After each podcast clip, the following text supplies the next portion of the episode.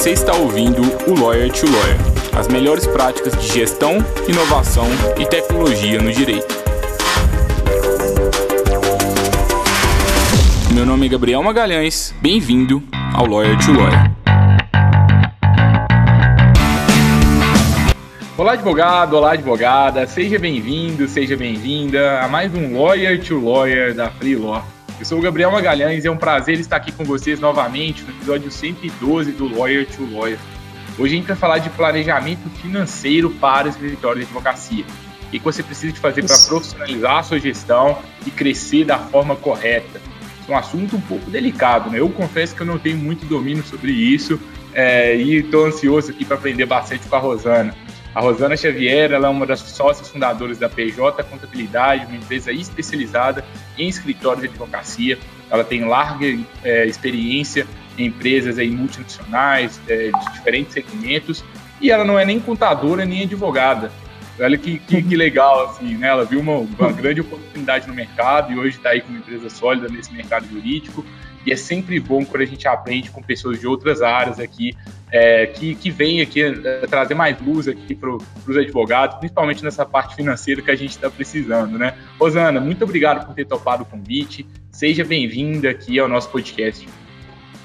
Eu que agradeço, Gabriel. Para mim é um prazer participar e falar um pouquinho para os advogados né, a respeito desse tema tão relevante, principalmente no momento que a gente está vivendo um período de crise, né, que é uma pandemia, e a importância da gente ter um planejamento financeiro. Vamos conversar um pouquinho mais a respeito disso mais para frente. Obrigado pelo convite. Ah, eu que agradeço você ter topado o convite, né? Mas antes de a gente entrar no tema, eu tô, tô curioso mesmo, assim, por que que você resolveu criar uma empresa para o mercado jurídico? Assim, qual foi a principal motivação? Conta uma, a sua história, assim, de uma forma breve, por gentileza. Tá, joia. Bom, é, a PJ surgiu através de uma observação eu sempre trabalhei na área de gestão de processos e de projetos, né, na parte de planejamento estratégico, e aí eu resolvi dar uma consultoria para um escritório de contabilidade de, de um amigo meu, e, e, fiz um trabalho de mapeamento de todos os processos, né, vi ali vários gaps e várias falhas cometidas por escritórios de contabilidade, e identifiquei nesse momento uma oportunidade de negócio. E aí foi quando, é, na época, a PJ ela surgiu, até mesmo o nome da PJ, né, de PJ Contabilidade, o nosso objetivo era atender pessoas jurídicas. Aquele cara que costuma dizer, eu sou um PJ, né, então meu objetivo era atender esse cara pequenininho. É, eu vivi a necessidade de, de ter um contador é, especializado para a minha área, que, já que eu estava abrindo uma empresa de consultoria, e diante dessa, dessa oportunidade, eu percebi a necessidade é, da criação de um escritório, é, né, assim, segmentado, a necessidade de um, de um contador que falasse a minha língua enquanto consultora. E aí foi quando eu decidi criar a PJ Contabilidade para atender profissionais liberais, esses, esses profissionais né, é, que emitem poucas notas, que não têm tanta demanda, digamos assim, de um contador e percebi nesse momento também é, é, que haveria uma oportunidade da, do estabelecimento né, da PJ Contabilidade através é, da, da criação da lei da Sociedade Unipessoal da Advocacia. Então, foi naquele momento que os advogados passaram a poder optar pelo Simples Nacional e a gente enxergou lá na frente que haveria um movimento muito grande de formalização desses escritórios. E aí, apesar de não ser nem contadora nem advogada, eu resolvi arriscar, suspendi aí o meu, meu negócio principal, né, que seria uma empresa de consultoria na área de gestão, e resolvi abrir esse escritório né, é, de, de contabilidade especializado para advogados. Nós somos o primeiro escritório de contabilidade especializado para advogados do país, é, é a PJ Contabilidade, fomos pioneiros nesse, nesse tema, né? Já que a grande maioria dos profissionais na área contábil, eles são profissionais generalistas, eles atendem todos os nichos, todos os públicos e ainda não perceberam a necessidade da especialização. E aí, né, é, já estamos aí nesse mercado é, né, trabalhando e atendendo advogados em todo o território nacional, tem clientes em todo o Brasil e estou aqui para ajudá-los sempre no que for necessário. Muito legal, Rosana, essa história. E assim, eu acho que com a sua, sua larga experiência, tanto dentro do direito quanto fora, né, acho que provavelmente você já deve ter identificado alguns padrões de erros que os advogados e escritórios de advocacia cometem. O que, que você sim, tem a dizer para a gente sobre isso, assim, os principais erros que os colegas ouvintes podem estar cometendo? Olha, acho que o mais clássico é misturar a pessoa física com a pessoa jurídica, né? É, muitos advogados, eles, eles constituem uma sociedade, um, um CNPJ, e acabam não abrindo uma conta para separar as finanças. E aí mistura tudo. Às vezes mistura até mesmo o dinheiro do próprio cliente, né? Tem advogado que recebe a parte do cliente para depois repassar esse dinheiro é, para o cliente final, né? digamos, 80% da causa, recebe a causa inteira na conta bancária e repassa apenas 20%. E aí, com isso, é, a, a, fiscalização, a própria Receita Federal, ela passa a monitorar esse tipo de operação. Porque enquanto você possui uma conta de pessoa física, de repente você recebe um milhão de reais ali e você não tem esse tipo de movimentação padrão, isso chama a atenção do fisco. Né? Então, acho que o primeiro erro que é, os advogados costumam né, cometer é não respeitar o princípio da entidade, que, que é a separação dessas contas, né? A conta bancária da pessoa física e pessoa jurídica. É, alguns é, tentam fazer a abertura de CNPJ é, né, de forma individual, sem consultar um contador, e aí acabam perdendo prazo de opção pelo Simples Nacional, ou entrando em um regime é, de competência, sendo que seria mais importante que eles fossem optantes por um regime de caixa. A gente precisa entender direitinho, né, é, o cenário que o advogado está inserido também.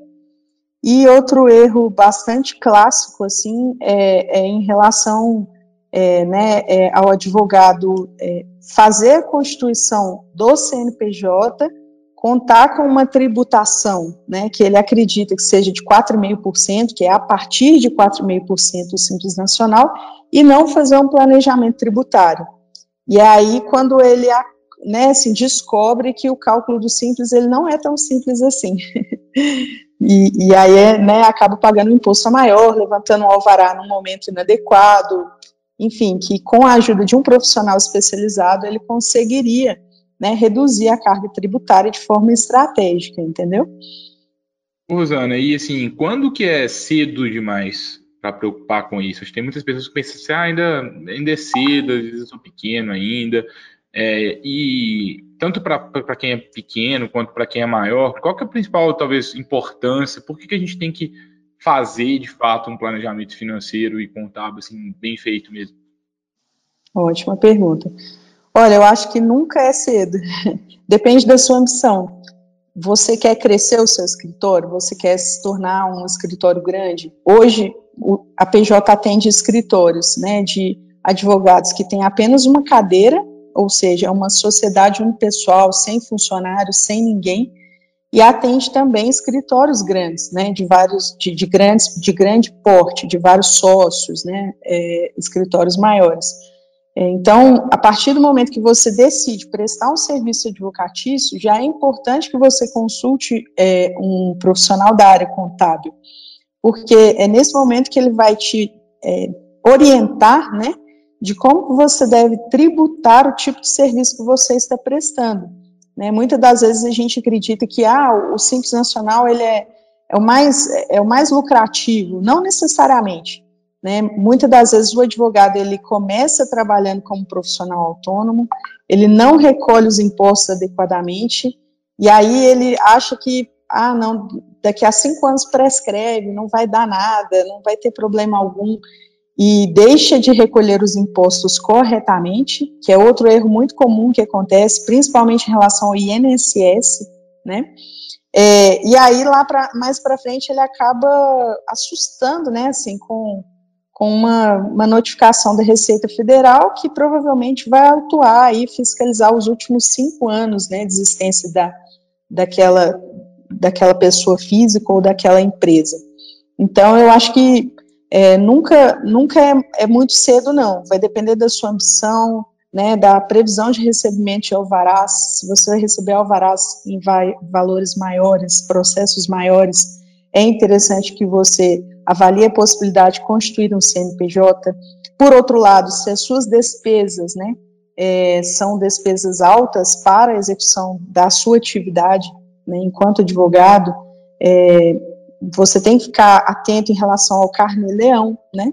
Não necessariamente o advogado tem que esperar a declaração do imposto de renda para passar a emitir notas fiscais, a emitir recibos, não. Ele tem que preocupar com isso mensalmente.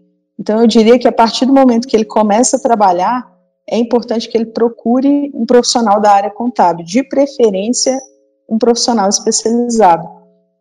Uhum. E assim, Rosana, você começa a falar também da, da sociedade unipessoal de advocacia, isso é uma Sim. dúvida bem comum.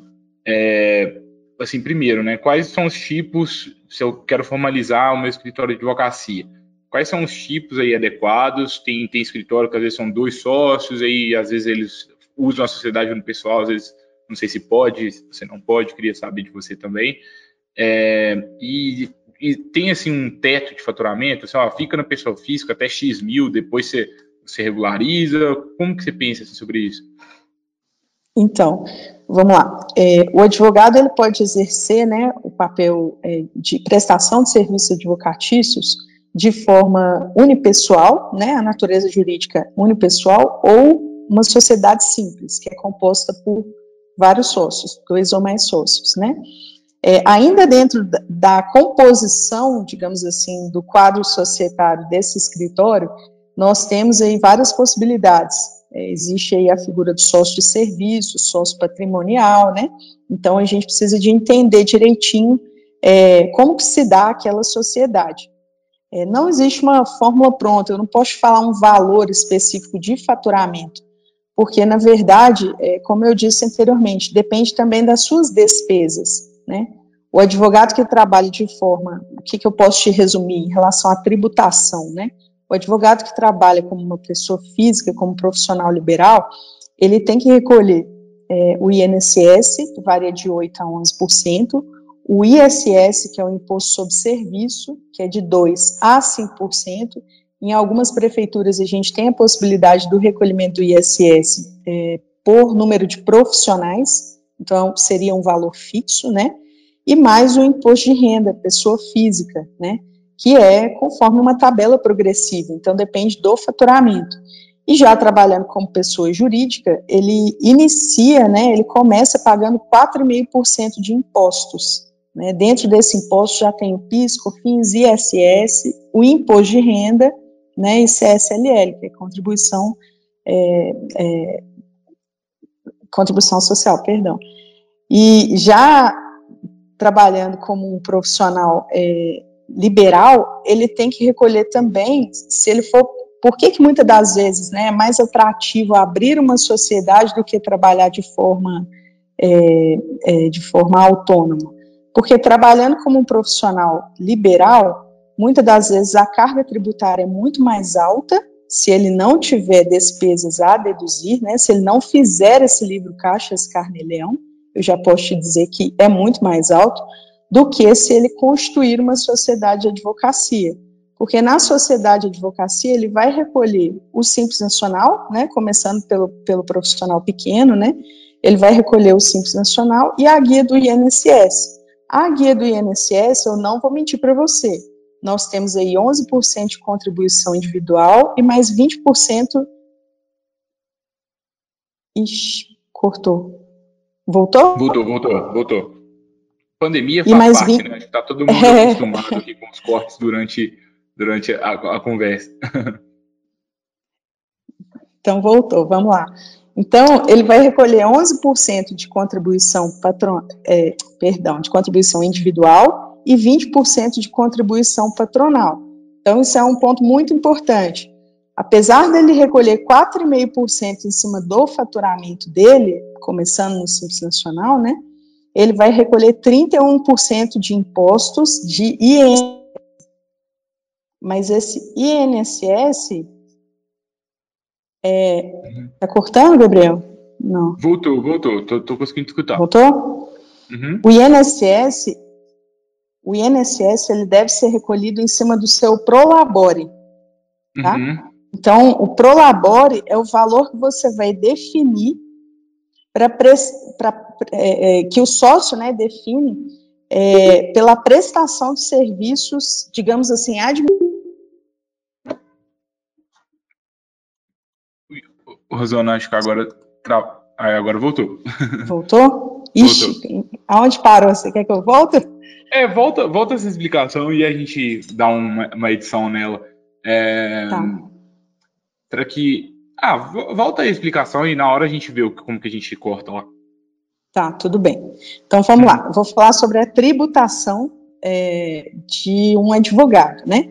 O advogado que trabalha como pessoa física, ele recolhe o ISS, que é o Imposto sobre Serviço, ele recolhe é, o INSS, que varia de 8% a 11%, e ele recolhe o Imposto de Renda Pessoa Física, que é conforme tabela progressiva, tá? O ISS, ele pode ser recolhido de forma fixa, dependendo do tipo de, de, de, legislação da prefeitura, tá? É, ou então de 2 a 5% do faturamento. Então, por que, que a gente costuma dizer que abrir uma sociedade é mais vantajoso? Porque quando eu falo que eu tenho o CNPJ constituído, é, o, imposto do advogado ele começa em 4,5%. E dentro desses 4,5%, eu já considero o ISS, o imposto de renda, CSLL PIS/COFINS. Então, uhum. na pessoa física, ele teria que recolher de 2 a 5% só de ISS. E tendo uma pessoa jurídica, ele já recolhe o ISS e o imposto de renda começando em 4,5%. Então, normalmente, torna-se mais vantajoso abrir uma sociedade de advocacia. Uhum. Mas não necessariamente, a gente precisa de fazer contas, entender, né, é, se esse advogado pretende receber um alvará mais alto, e aí pode ser estratégico abrir essa sociedade, se ele tem muitas despesas dedutíveis na atividade dele, fim, né, então, nesse caso, é, ele tem que transmitir mensalmente o carnê-leão, e aí depende né, de várias condições para que a gente dê a melhor solução para esse profissional. É, uhum. né, não necessariamente a abertura da sociedade é a melhor opção. Né? A gente precisa de entender a ambição desse cara, se ele quer prestar serviço para grandes empresas, e aí as grandes empresas elas vão priorizar o profissional que emite notas fiscais, né? Se ele quer participar de processos de licitação, é, se ele tem como objetivo realmente a redução da carga tributária, né? ou se ele vai receber um alvará é, uma única vez e nunca mais ele vai receber outros processos, se ele pretende prestar, sei lá, se ele pretende prestar concurso público e aí as atividades é, que ele vai exercer nesse concurso são conflitantes, né, há um conflito de interesse, então é melhor que ele não abra um CNPJ. Então, depende, assim, a gente precisa de entender o cenário desse advogado para poder instruí-lo da melhor forma possível. Uhum. E quanto que custa abrir uma, um CNPJ hoje para um advogado com um escritório pequeno? Então, é, é uma ótima pergunta. É, o que eu posso falar a respeito das taxas de registro, né, é, da verba, de averbação do contrato na OAB, em torno de 500 reais em Minas Gerais. Esses valores, eles sofrem variação de estado para estado. Então, se não me engano, em, em Minas Gerais está 535 reais a taxa de averbação, tá? É, posteriormente, quando ele abrir esse CNPJ, ele vai precisar é, de um certificado digital, pessoa jurídica, que aí varia também a validade desse certificado, mas vamos colocar em torno de 150 reais um, um certificado. É, as taxas de alvará, de localização, funcionamento estão temporariamente suspensas em grande parte das cidades, é, em Minas Gerais, principalmente, mas em outros estados também estão suspensas, é, já que a atividade de advocacia é de baixo risco, e aí, é, né, assim, recentemente, atividades de baixo risco não estão pagando esse tipo, esse tipo de taxa e ele vai uhum. precisar de um auxílio de uma contabilidade, né? A partir do momento que ele constitui um CNPJ, é obrigatório que ele tenha uma contabilidade para escriturar, né, as movimentações é, fiscais, financeiras é, no escritório dele. E, e, uma coisa importante também, Gabriel, que eu esqueci de, de citar anteriormente, é que é, quando o advogado, né, é, a, às vezes o advogado fala assim, nossa, mas eu vou ter que contratar um, advogado, um, um contador, vai ficar caro essa brincadeira, pode ficar muito mais caro para ele, né, porque se ele opta por abrir um CNPJ, e se ele tem a escrituração das movimentações, né, do extrato bancário, é, os documentos fiscais que comprovam todas aquelas entradas e saídas do dinheiro, ele consegue distribuir lucros. Até o momento, né, a distribuição de lucros, o lucro, ele é isento de tributação no, no nosso país. Então, é, torna-se algo muito mais lucrativo.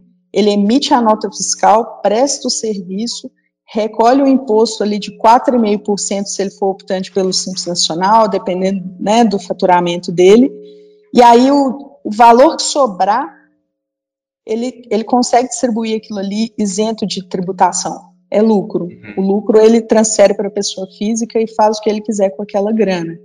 Tá bom? Uhum. Então.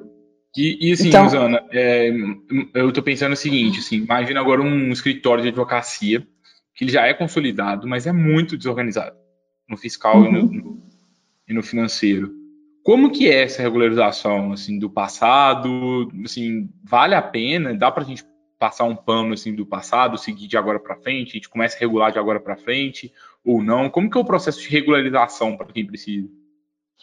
Então, a contabilidade ela é baseada em fatos e dados, né? O ideal é que a gente organize tudo que aconteceu nesse escritório, né? Para que a gente possa fundamentar ali todas as, as, as, a distribuição de lucro, todas as, todas as movimentações bancárias que foram realizadas nesse escritório, né? É, o passado é um pouco difícil da gente mudar, né? Não tem como eu, eu mudar o que, que aconteceu. Se você, por exemplo, né? Se você distribuiu lucro a mais do que você poderia conforme contrato social, né? É, então, é, é não tem como essa, essa distribuição de lucros, ela já ocorreu.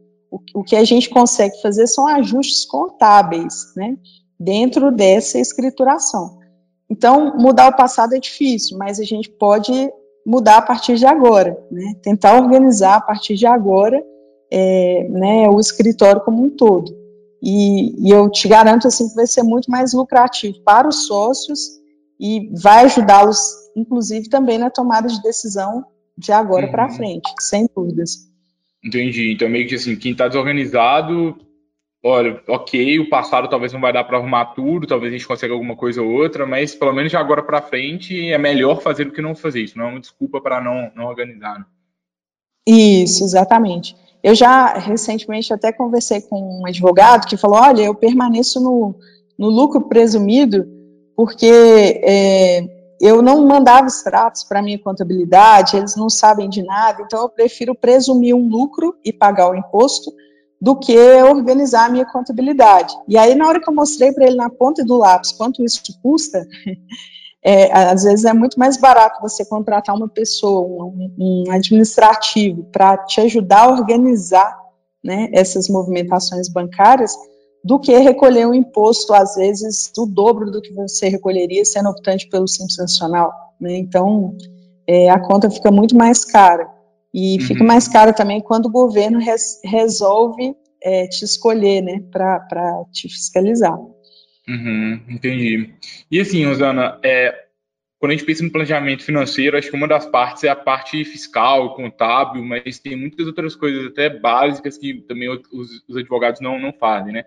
É, se, se, a gente fosse passar aqui, tentar passar aqui rapidamente, um passo a passo, como que a gente faz um bom planejamento financeiro, né? Até para porque uma coisa que, que, a gente sempre acredita por aqui, se a gente não está medindo bem ali os nossos dados, como é que a gente vai saber se a gente está crescendo, se não está, se a gente está atingindo nossos objetivos? E tem muito escritório que, ah, a gente está crescendo, a gente está bem, ou não sei se a gente está bem, porque não, não mede tão bem, né? Sim, sim.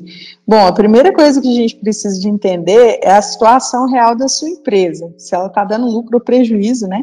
É, então, é necessário que você levante é, a documentação da sua empresa, os seus extratos, os demonstrativos, se é que você já tem uma contabilidade ou não, né?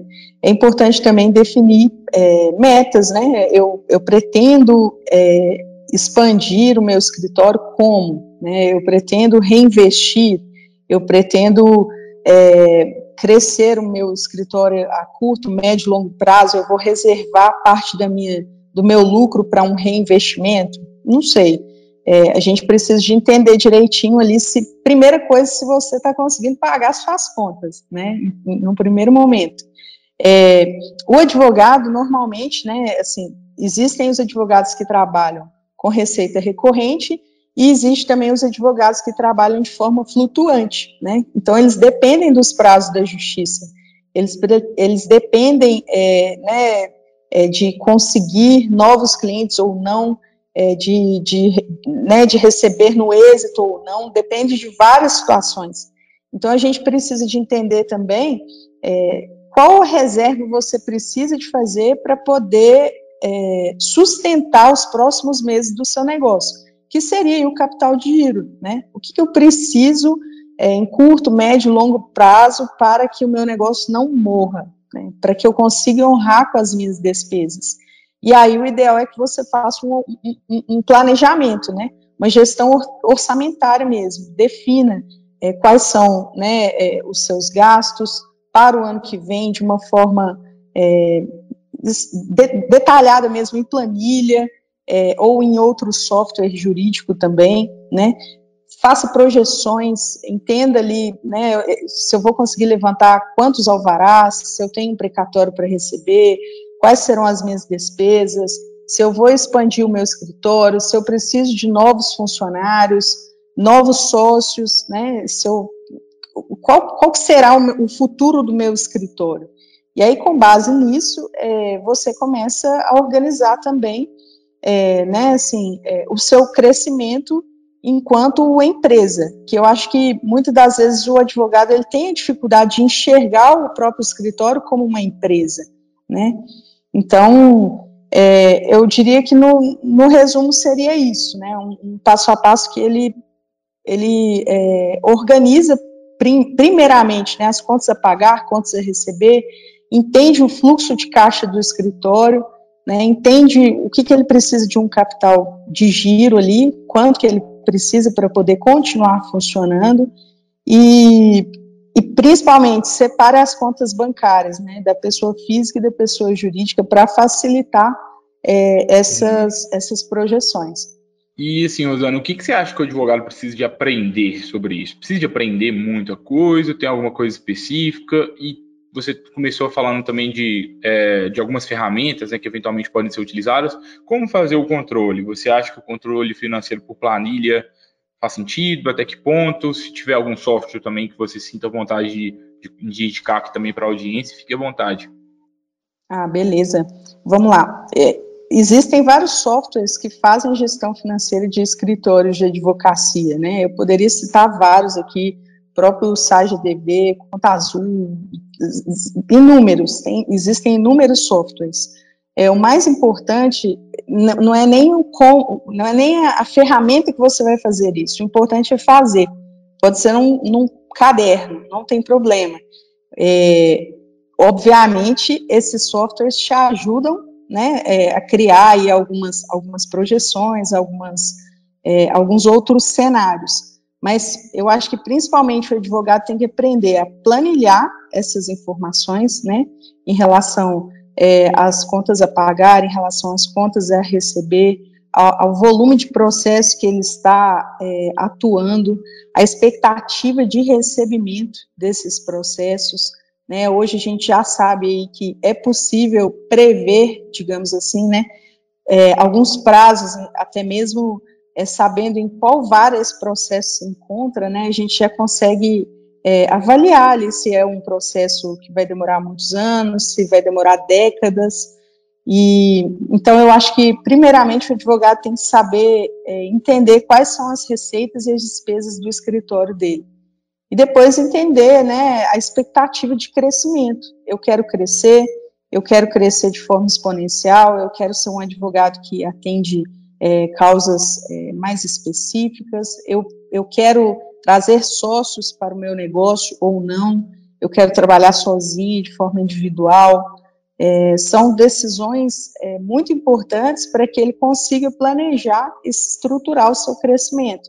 Né? Então, é, eu, eu diria que é, no momento que a gente está vivendo agora uma pandemia, é, um dos, uma das lições que a gente precisa de tirar dessa pandemia é, inclusive, em relação ao planejamento de vida, né?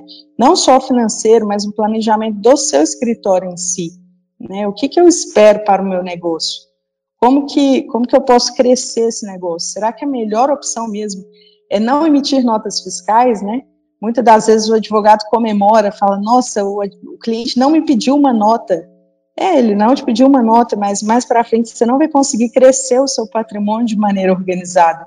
Como que você vai justificar tanto dinheiro, né, é, na conta bancária, sendo que você não reconheceu essas receitas? É, então, a gente precisa de desmistificar um pouquinho aí alguns, alguns conceitos que às vezes os advogados carregam e acham que momentaneamente isso é lucrativo, mas que no futuro isso pode trazer aí prejuízos muito grandes para o escritório. Muito, muito bacana, Rosana, você falando sobre essa parte final, né? É, eu lembro muito de, aqui na Freeló, a gente trabalha muito próximo de, de todos os advogados que fazem parte desse ecossistema aqui conosco. E uma dúvida que muitas pessoas têm é assim, poxa, como que eu controlo ali, eu, como que eu sei se eu estou crescendo ou não? Então, por exemplo, quem advoga Sim. no êxito, por exemplo, o, o, honorário que a gente recebe naquele mês é resultado, às vezes, de um trabalho de três anos. Então, se eu for olhar Isso. só ali o que entrou e saiu, aquilo ali não é um, um não é um indicador tão bacana, assim, para saber se você está crescendo ou não. Uma coisa que eu gosto certo, de recomendar perfeito. por aqui é que a gente sempre tente estimar, mais ou menos, quantos de honorários que estão entrando por mês. E assim, isso Perfeito. se você trabalha de forma recorrente ou você fechou, é, fechou um contrato com, com os clientes, você já sabe quanto que entrou naquele mês ali de novo. Mas se você advoga no êxito, o que eu gosto de recomendar que os, que os advogados façam é fazer duas estimativas. Chegou uma causa é, nova para você, né? Estime assim o seguinte: primeiro, né? Quanto que você acha que você pode receber de honorários nesse caso? E aí você faz uma estimativa bem conservadora. Ah, acho que pode ser de mil a cem mil coloca mil, coloca 10 mil, coloca algo conservador. E depois, quanto por cento de confiança que você tem, de 0 a 100%, que de fato você vai ganhar aquela causa. E aí sim, você faz sim. a conta. Então, por exemplo, ah, eu tenho 10% de confiança que eu vou ganhar e eu acho que eu tenho 10 mil de honorários a receber. Então, digamos que aquele mês entrou 10% vezes 10 mil, que é igual a mil reais de honorários que, em que tem ali de potencial para você. Pode ser mais, pode ser menos, mas é uma forma já que a gente consegue prever mais ou menos o que, que você tem a receber no futuro. Porque eu acho que é muito ruim o escritório, tem ali vários processos e não tem ideia do que pode cair na conta e o que não pode. Então, se a gente começa a fazer essa conta desde lá da ponta, a gente consegue medir melhor os resultados de, de marketing jurídico, a gente consegue medir melhor, assim, para saber se a gente está saudável ou não, e preparar para a gente saber o que, que a gente tem a receber ali no futuro. Até para a gente entender qual é a estrutura de preço que a gente comporta dentro do nosso escritório. É, aqui na Freeló, por exemplo, a gente trabalha com advocacia sob demanda, então a gente precisa de saber quanto que eu posso pagar por inicial para que eu mantenha minha margem de lucro, quanto que eu posso pagar por recurso, quanto que eu posso pagar por impugnação. Para a gente saber isso, a gente tem que saber quanto está entrando e qual que é o custo máximo que a gente pode ter por processo. Geralmente, os escritórios que dominam isso, eles conseguem escalar de uma forma bem bacana e eles conseguem deixar os clientes mais satisfeitos no final, no final do dia. É um manifesto aqui da que a gente sempre fala, né? Escritório que, que se vê como uma empresa, o advogado que ele começa a entender que ele, além de ser um jurista, né, ele tem que entender um pouco mais disso tudo, no final das contas, ele deixa o seu cliente mais satisfeito. E aí tem muito advogado que fica gastando o tempo inteiro fazendo os prazos. E assim, poxa, nada contra, pode ser, pode ser a melhor pessoa do mundo fazendo os prazos, mas a sua gestão financeira está organizada?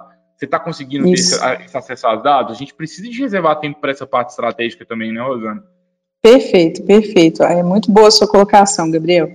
É, eu costumo falar com os nossos clientes, né? Não adianta você ser um advogado tecnicamente, né, excelente, saber todas as leis de cor, saber fundamentar tudo, tudo aquilo que aparece, né? Você tem que ter uma noção de gestão.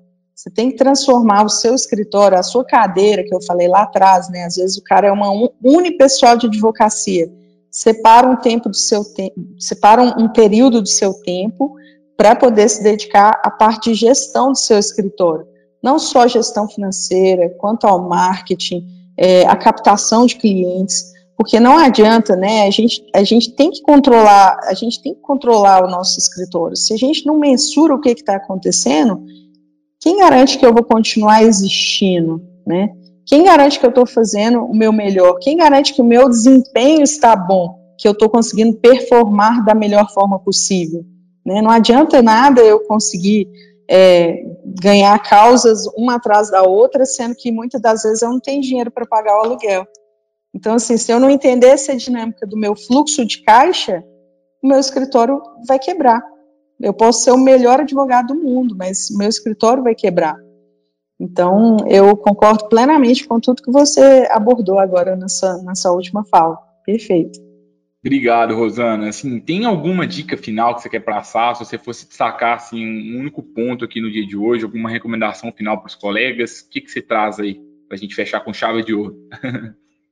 Ué, então, a recomendação final seria é, para que os advogados contem com o auxílio de, né, de uma contabilidade especializada, conheçam o serviço da PJ Contabilidade também, né?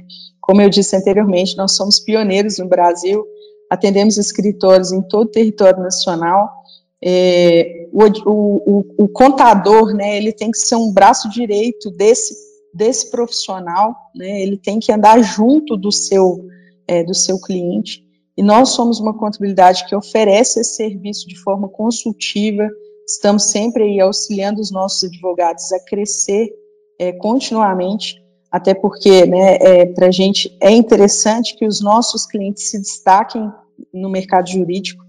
Então, o que eu, o que eu né, aconselharia para todos seria procure profissionais capacitados, especializados, né, é, que isso vai fazer muita diferença é, no, na performance e desempenho do seu, do seu escritor, independente do porte dele. Muito obrigado, Rosana, de verdade. Um prazer estar falando com você. É um tema, assim, às vezes chato para alguns. Para mim, eu confesso que não é a área que eu mais gosto, mas dá uma tranquilidade você saber que você está começando é, a, a, ir no caminho certo, fiscal, contábil. Com certeza. Você, você fica mais tranquilo, assim, né?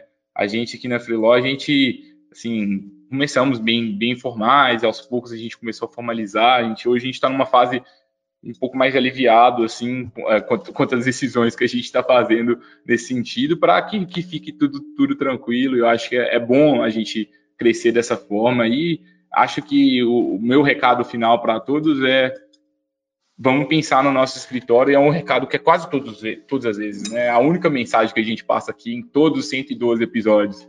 Pense a sua advocacia de uma, de uma nova forma, trabalhe de uma nova forma e invista tempo em outras coisas, porque com base nisso você vai ser um advogado melhor e vai gerar mais sucesso para os seus clientes. Perfeito. Muito obrigado, Rosana. Eu que agradeço pelo convite, Gabriel. Estamos à disposição sempre, tá bom? Obrigado Muito mesmo. obrigado. Queria agradecer também a todos os colegas advogados e advogadas pela audiência novamente. Na semana que vem a gente volta com mais um Lawyer to Lawyer, mais um convidado especial. Recomendo que você compartilhe esse conteúdo com outras pessoas. Marca a gente lá no Instagram, arroba freeloco.work Fala lá também com a PJ lá no, no Instagram. Pode deixar. Vou até tirar e... um print aqui para fazer uma postagem. Ah, isso aí. Muito obrigado, Rosana. Obrigado a todos novamente. A gente se vê na próxima quarta para mais um Lawyer to Lawyer. Até lá. Tchau, tchau. Maravilha. Obrigado, Gabriel. Tchau, tchau.